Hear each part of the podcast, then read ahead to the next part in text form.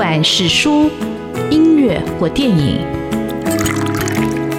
不管是茶、咖啡或酒，也不管是艺文的空间或餐饮的场域，文化无所不在。台湾新风景，让我们重新发现生活里的文化。文化就是我们的生活。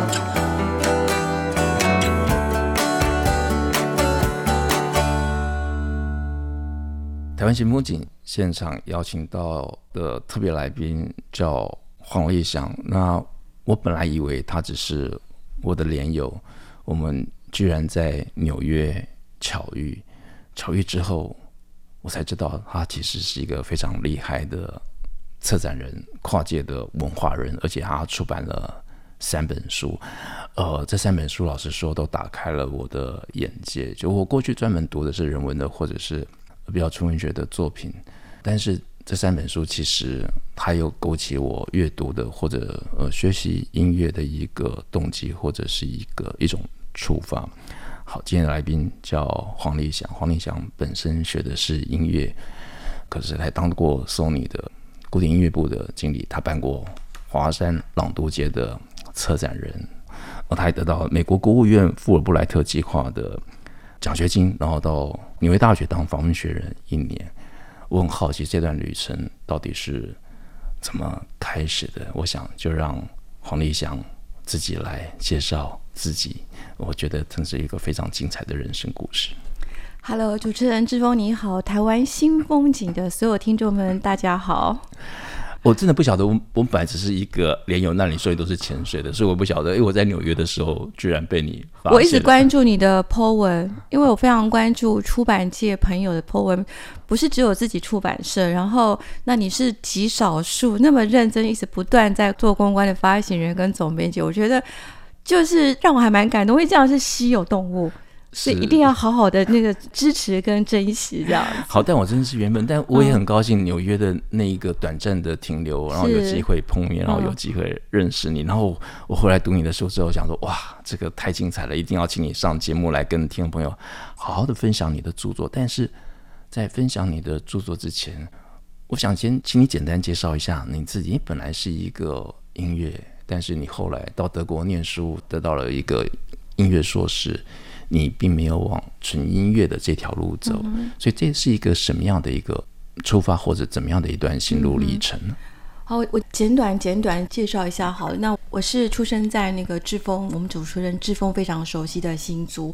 那我父亲是关西，母亲是宝山那边。那志峰是非常熟悉，是我在台北认识极极极少数了解新族十三乡镇的一个一个杰出的文化人。那那事实上，我从小学音乐，但是后来就是过去在在二十岁之前，就像一般的学古典音乐的。小孩子一样，音乐班、音乐系。那后来因为到东吴大学二年级的时候，刚好跟我的主修钢琴教授理念不合。那那时候发现自己是一个主见很强的一个人，跟他理念不合，我就自己休学了。然后因为我很难换教授，因为他是老师中的老师，志峰可能了解。如果呃大家那个名号很大的教授，你换不了，因为其他的老师不敢收你。你一定了解这种感觉，是，所以你就干脆盘出师门，或者就离开师门，重新开始。对，那刚好就是说，我自己小时候的一个大提琴老师，又是从欧洲留学回来，所以那时候学古典乐对欧洲有一个想象。那时候刚好又有好朋友已经在维也纳，所以我就自己办完休学，办完所有的程序，到了到了欧洲去。那最后是在德国念完钢琴硕士，然后当时是主修钢琴，副修大提琴。意外的是。在呃念书的最后一年的时候，回台湾也拿到一个呃叫 DLRRD，就是台湾跟德国的交流奖学金。那时候太兴奋了，然后忘记告诉父母亲，又回到德国去。关键在于一场的时候，从而且我住在科隆，从科隆开车到那个荷兰海边其实很近，大概是一小时半的车程。在荷兰海边就听了一场摇滚音乐会，我就泪流满面，就发现我学错音乐了。但是我喜欢音乐，后来就提早毕业，也放弃了奖学金，因为那是必须要隔年用。那心目中觉得唱片公司是人生中最能够跟所有音乐在一起，就自己去印证了滚石唱片。所以就是这样的一个人生奇遇，就是可能因为自己很有自己的，也许跟一般的啦，平均值来说，台湾小孩子来说，可能自己想法还蛮多的，就一路一路这样子，就旅程就这样开始了。好，那这过程里头，哦，你的家人完全就让你去自主做自己的决定？没有，没有，其实他们一直都反对，有有一长段时间，那个关系蛮紧张的。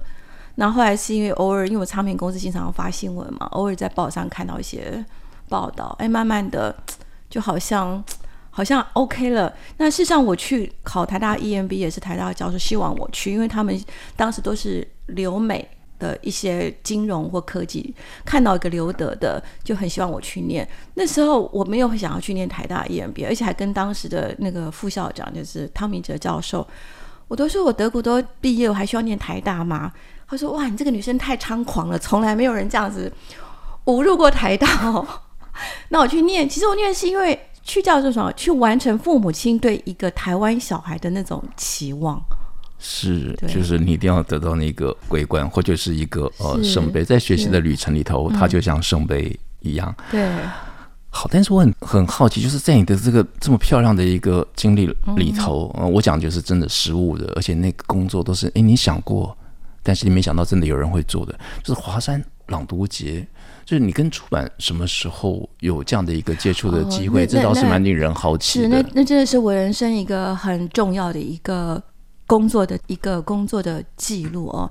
就是二零一三年的时候，其实当时的文创园区华夏已经起来了，然后呃那时候博二才刚开始，那当时的高雄市长花妈，她就上来拜访我们的董事长。王董，那那时候是董事长特助，就说他希望台北国际书展去高雄办，尤其在博二，他希望借有一个活动把博二带起来。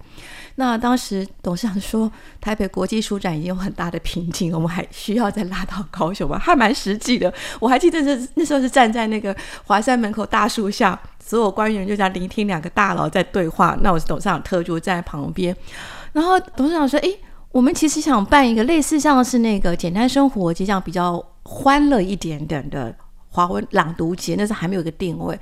花妈说：“哎，听起来也不错哈、哦。”后来就其实非常感谢贵人，就是我们的我们的总顾问，就是郑林中先生，林中大哥。那后，来整个企划案就是我们整个把它搞定起来，就变成华文朗读节，而且当时叫北华山南博二。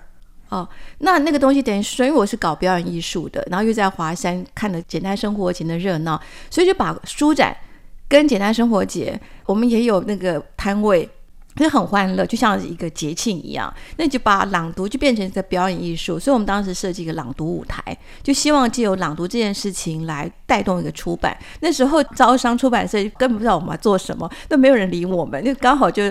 呃，当时莫姐莫昭平前前总经理时报，时报总经理，他他正要退休，带着新的总经理赵志明赵董说来华山拜会一下我们。我说，哎，赵董，我马上要办一个华文朗读节，你可以来招商吗？他也搞不定，他说好。然后我就说，真的好，真的好。所以其实我们就是北华山南驳二，把一个出版界的一个有趣的一个就叫生活风格的一个节庆哦。那当时我就说，一定要群星朗读找名人。非常非常感激第一届的张小燕小燕姐，还有第一届的王文兴王老师，还有第一届的林系亚洲词神，还有冯翊纲，哇，都是重中之重啊！嗯、听众朋友如果有兴趣的话，可以上网去查一下黄立翔的资料，而且你会发现立翔的声音非常的好听，充满了磁性。他自己本身也是电台节目《江湖音乐厅》的。主持人啊，他对于音乐、对于推广、对于文化这种跨界的知识或者呃观念介绍了非常多。我们这里休息一下，待会会回到今天访谈真正的主题，我们要来谈李翔的著作，老实说他的书超乎我想象的好看。我们休息一下。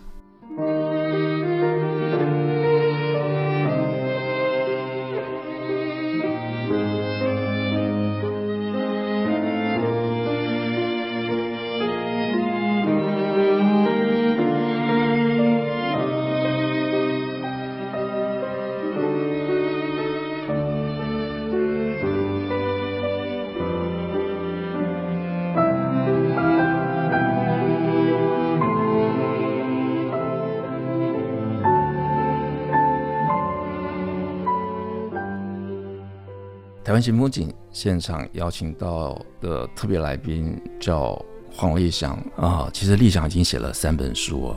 他的第一本书是《走进吴强美术馆》，然后第二本我读到的是《Beyond EMBA》这本书，虽然讲的是 EMBA 职场的故事，可是，在读的时候，那音乐家的故事就进来了。第三本也是最重要的，呃，立翔花了非常多的。时间更多的心力在撰写的《新冠五难》。好，那我们今天先不讲吴强美术馆，因为这时间有限了。我想先直接跳到 Beyond EMBA、嗯、这古典音乐的十三堂职场狂想曲这本书到底是怎么样写出来？因为我在读的时候想说，哇，我同时听到了音乐，同时又听到了职场的故事，又同时又回顾自己的职场故事。我想说，应该早点看到这本书。哦，其实这本哦，最主要是那时候是念完台大 EMBA 之后，我想人到那个人生后半段，就直白点没关系，就觉得念完那个商学院有点空虚哦，呃，是真的很空虚，就觉得说，因为我们已经在唱片公司已经在打仗了，跟数字打仗了，就是每天在 how to survive 如何生存下去，也历经过怎么。呃，不好的状况，唱片大崩盘，变成了 MP3 东西。那那时候空虚在于是说，嗯，就觉得就是那种感觉，就是商学院的东西，其实我觉得虽然是叫做 EMBA，就是说是属于要工作经验之后的 MBA，不过那时候感觉就是有点空虚。加上说，后来发现说，空虚之余呢，唯一在我心中留存的是是人与人之间的故事。呃，不管是好的，尤其是不好的斗争，或是呃一些，那我身边全部是职场的人士嘛，就这个东西就浮现我的脑脑中。那时候也很多的影集看，就闪出个东西说，我既然是学古典音乐的，那我怎么去把这两个毫不相干的东西把它连在一起？就是古典音乐的元素怎么置入到跟职场里的故事？那刚好我找到克拉拉，又是舒曼舒曼的老婆，那克拉拉又是。呃，德国的当时有马克的时候，她是唯一印在那个马克钞票上面的唯一的女性音乐家。那事实上，她是当时的真正的。职场女性，因为舒曼精神状况不好，舒曼的她生那么多小孩，整个家都是她在养，所以她是叫做真的是上班女性，真的是女强人，又要养家又要赚钱。那我觉得，诶，她其实是那个时代被忽视的一个职场女性。后来美国有几很多学者开始为她反评了，写了很多克拉拉，就是说，在我们这是几百年前被我们忽视的一个职场女性。我想说，那刚好其实职场上的真正的 CEO 大头女性并不多。所以我就讲说，诶，就把克拉这个角色放进来，然后把所有的老师们、学生们、同学们的名字或是那个积分，全部就用转成古典音乐的元素，就尝试看看，像个实验性，像实验性写故事。然后后来最早的时候是在《经济日报》做连载，我很感激当时的那个主编王佳怡，他觉得很有意思。后来，嗯。那出版的时候，其实中间辗转经过了几个不同的出版社了。我已经很感谢时报出版的赵董哦，我说好好好，就出吧。实际上他觉得有点，我觉得应该是为了支持我而出。那出了之后呢，结果当时就说我删掉了一万多字，比较。有三角恋情啊，情爱的东西。那时候，当时出版的同事觉得说，嗯，这东西好像不是商学，就当时就很难定位这本是商学院吗？还是虚构小说吗？还是什么？就很难定位。就当时被定位在比较商学院，所以一万多字的一些东西删掉。所以我删完之后，熟悉我朋友说，哦，立翔这本书很有意思，但是 without love and sex，我说，哦，好，那就是我删掉的部分。这本书的确，它的确是一个很难。定位，定位。就是当我在阅读的时候，我想我在看一个，就 EMBA 如果上这样一个商学院或者管理学院的课程，嗯、一定会有很多案例，很多案例的一个分析。但是你用小说的方式来写，来写，但是你在写这些小说的时候，我想那种音乐的那个元素或者那个概念，嗯，呃，就会在新闻里头就出现了，嗯、而且每一章你就会给、嗯、给一个名字，然后就想说，哦，我要去听这段音乐。可是你如果手边没有，就要去找啊。就是这本书，其实它就是同时也打开我，就是让我想要到，其实我们应该好好再回到古典音乐的世界里头。哦，其实音符就是音符跟数字。我那时候一个想法，音符跟数字之间串一条线，可是那条线就叫人性，是这样子。那通常的读者或者是你的朋友，看到这本书的时候，他们给你这个反馈的一个意见？每个都在都在跟我对号入座。是啊，呃，确实里面的人物都是真实，但是我把它 A 跟 B 综合在一起变成 C，其实。都是真实的人影响了我。那为什么那个叫肖邦，那个叫贝多芬，都是那个形象跟他们的特质，或者史卡拉第他的老师的个性？那我会想到，那就想到一个音乐的速度叫如歌的行板，那他整个人格特质很像那个东西。所以其实这个时候受到我很多 EMBA 同学批评，然后他觉得。不是了解古典音乐，根本不晓得我在写什么东西，但这有点好奇。但但是他们就是看得懂里面那些人与人之间的那个各种故事，这样子。对，因为其实对一个如果对你 EMBA 的同学来说，他、嗯、你希望说更直接的案例或者更深刻的案例的分析。嗯、那对一般读者来说，他可能想看到一个一个职场的一个斗争故事也好，或者是爱情的故事也好，嗯、或者成人世界的故事也好。那我刚好在阅读的时候。其实本来没有特别的一个角度，因为我想说，哎，到底在讲什么？嗯、那我反正就一张一张进来了。嗯、但我反而想去知道，哎，古典音乐在这个时候，你就放了这个音乐，哦、然后这个音乐跟这个这篇小说的一个呼应会是什么？嗯、这是比较好奇的地方。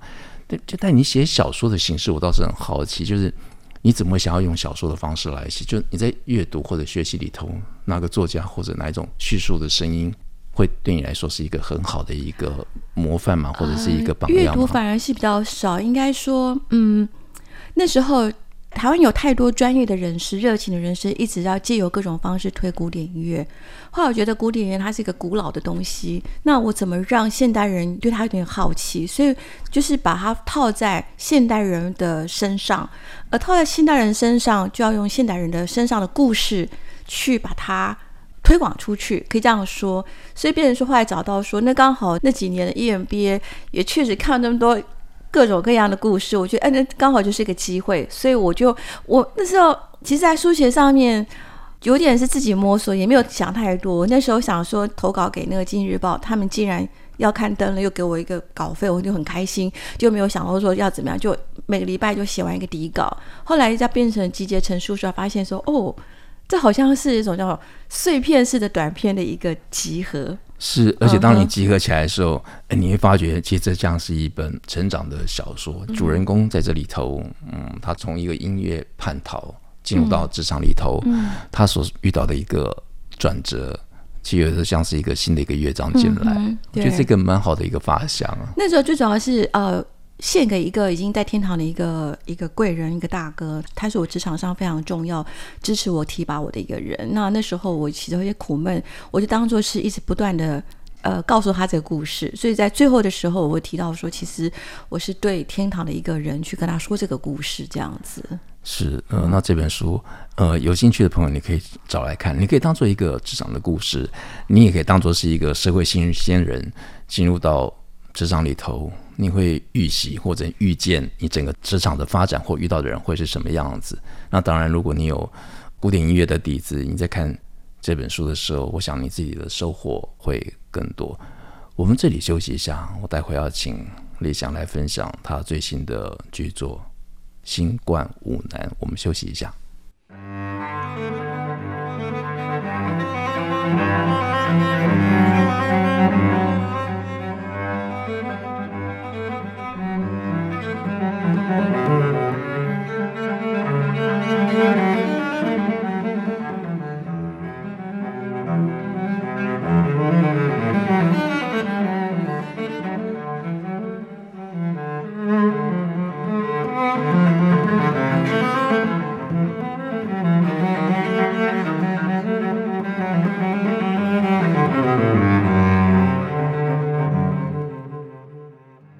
台湾新风景现场邀请到的特别来宾叫黄立翔。黄立翔在二零二二年写了一本小说，呃，这本小说，嗯，那书腰带的文案非常的有力道。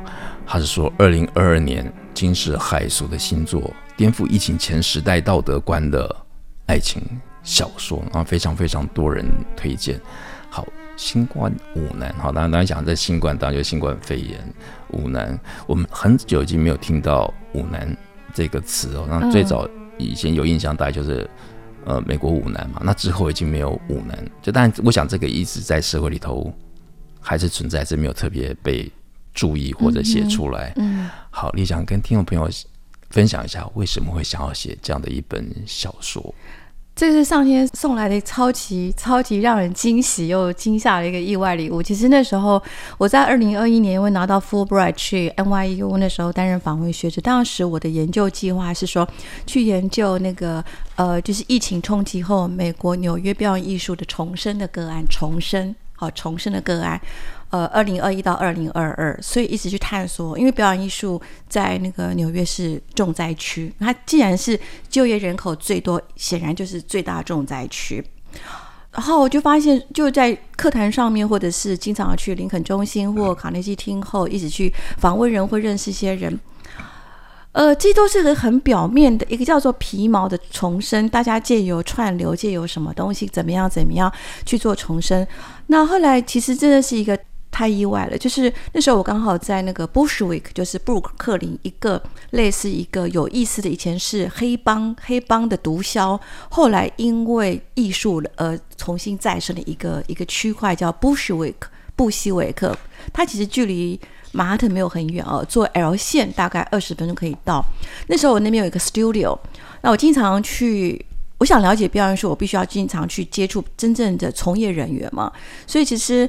呃，在 bar 或很多的咖啡厅的工作人员，其实都是演员啦、表演者啦，或者是导演啦，都有。那一个人身兼好几职，在纽约是很正常。我就一个叫 Cheese Bar 一个酒吧，我去常混那边，因为那个整个气氛实在太棒了。混混混之后，我就发现哇，每一个人都有很多的很多的故事。冬天很冷的时候，我走在路上，就我真的这是真实，就是第一篇写的，就看到一个人那个背影就，就哎让我有一个感觉了。后来到。去年二零二二年的三月三十一号那天晚上，我就坐在电脑前面，突然之间人物场景故事全部一次到位，所以我就四月份整整四月份刚好碰到春假，纽约大学春假整整一个月，几乎就是除了吃饭睡觉之外，就这样写完将近八万字的小说，我根本连想都没想，对话一直出现。嗯、呃，这个小说总共写了多久？一个月，虽然是只有一个月，但我觉得这些人、这些故事，嗯，酝酿很久，一定在你心里头酝酿很久，可能会藏了很久，突然间大爆发。你所你所有所有遇到的人，你可能第五大道或者第七大道，你随便一条街走过去的人，突然在那一刻全部就涌上心头。所以我在读的时候觉得特别亲切，是因为你刚从纽约回来，嗯、我刚从纽约回来，而且我如果没有在纽约遇到。丽祥，啊、我我想就不会今今天坐在这里介绍这本书，但是我刚好去了布鲁克林。你讲的布希维克，其实我应该也有经过那艺术上那个涂鸦，那个旧的咖啡工厂。是，我上次到纽约，我在大概只有走布鲁克林桥，可是我这次去走，我想，哎。布鲁克林其实是一个蛮特别的地方，如果有机会再访，一定要再去好好的去去欣赏、去认识这一个，嗯，也算是一个卫星的城市或者城镇，相对来说，相对曼哈顿来说，好，那这本书到底在讲什么故事呢？其实，在讲也是讲重生。好，其实简单讲，男主角是一个。爸爸是台南人，妈妈是新竹人，所以他名字叫李峰。因为妈妈说，呃，有风就有故事，他觉得这个好孩子是一个有故事的好男孩。那他是茱莉亚音乐学院钢琴硕士毕业，长得又高又帅，然后很棒。他正在等那个一些演出的合约，可他等到一场疫情，所有人都失业，他怎么可能还有工作呢？所以他去了布什维当酒吧打工。然后酒吧打工有一个。一个上班族女郎，美国女孩子看上了他，然后希望他成为他的 gigolo 舞男，因为那个因为那个女主角她刚好蜜拉刚好失恋，所以就变成说，简单来说，一个钢琴王子变成疫情冲击成为一个舞男的故事，非常的非常的不可思议。那这本书出来之后，我台湾很多。作为妈妈的好朋友，一起小孩在学音乐的儿子在学音乐，每个把我骂死了。他说我花那么多钱把我儿子送去茱莉亚音乐学毕业之后，然后他后来去当舞男。这是女性的复仇吧？没有。可是，在这个过程当中，如果你连这一个光环都没有，都放下了，然后在短期间，因为他其实。呃，我在讲的，其实我是把舞男 jiggle 这个这个产业过去四十年在美国的发展浓缩起来了。它其实是一个叫女性精英的陪伴者，或者是心理治疗师。好，有女性就因为减肥成功，找了舞男陪她一起吃晚餐。那这个过程当中，是因为李峰他可以很快速的赚钱，而这个钱其实我是留下伏笔，他未来很可能去创业，不再当钢琴家了，他走他不一样的人生，这样子。是我刚才跟你讲太快，但我的意思说，其实这是一个产业，因为这产业里头本来就没有各种性别，它本来就是有不同的一个故事跟发展。那我在看这个小说的时候，我就想到理查基尔演的不是美国舞男，而是麻雀变凤凰、哦、啊，那是另外一个。这这这次是一个呃、嗯，就是一个角色是转换的。是。那我同时也想起很久以前看过一部电影叫《危险关系》，就是怎么样一个清纯的一个少女，名门少女、嗯、啊，她她遇到她的情人，嗯，啊，她卷入了一场爱情的一个角力跟竞争。是。她后来她本来是一个被猎的人，后来自己也变成为一个猎人，就忽然想到，嗯，这。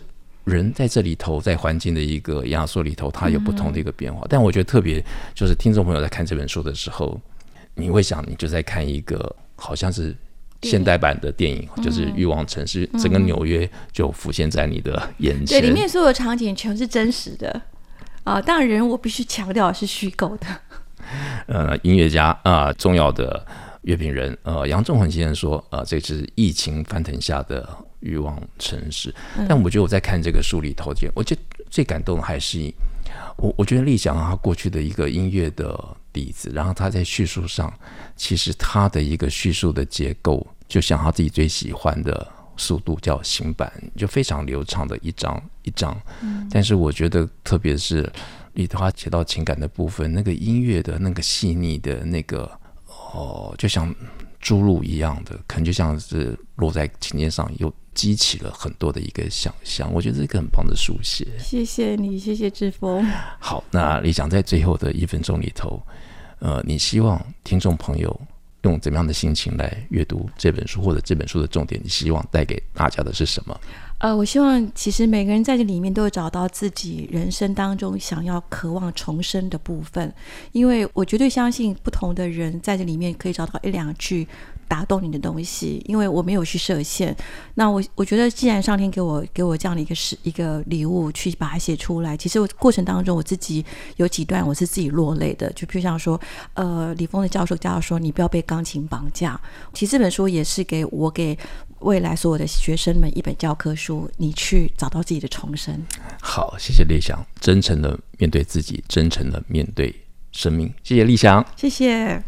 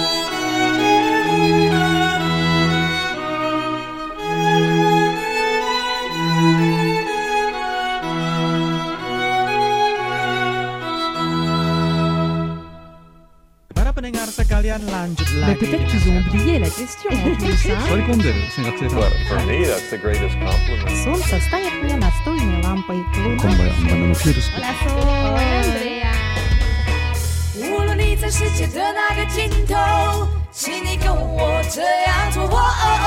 Turn on your radio，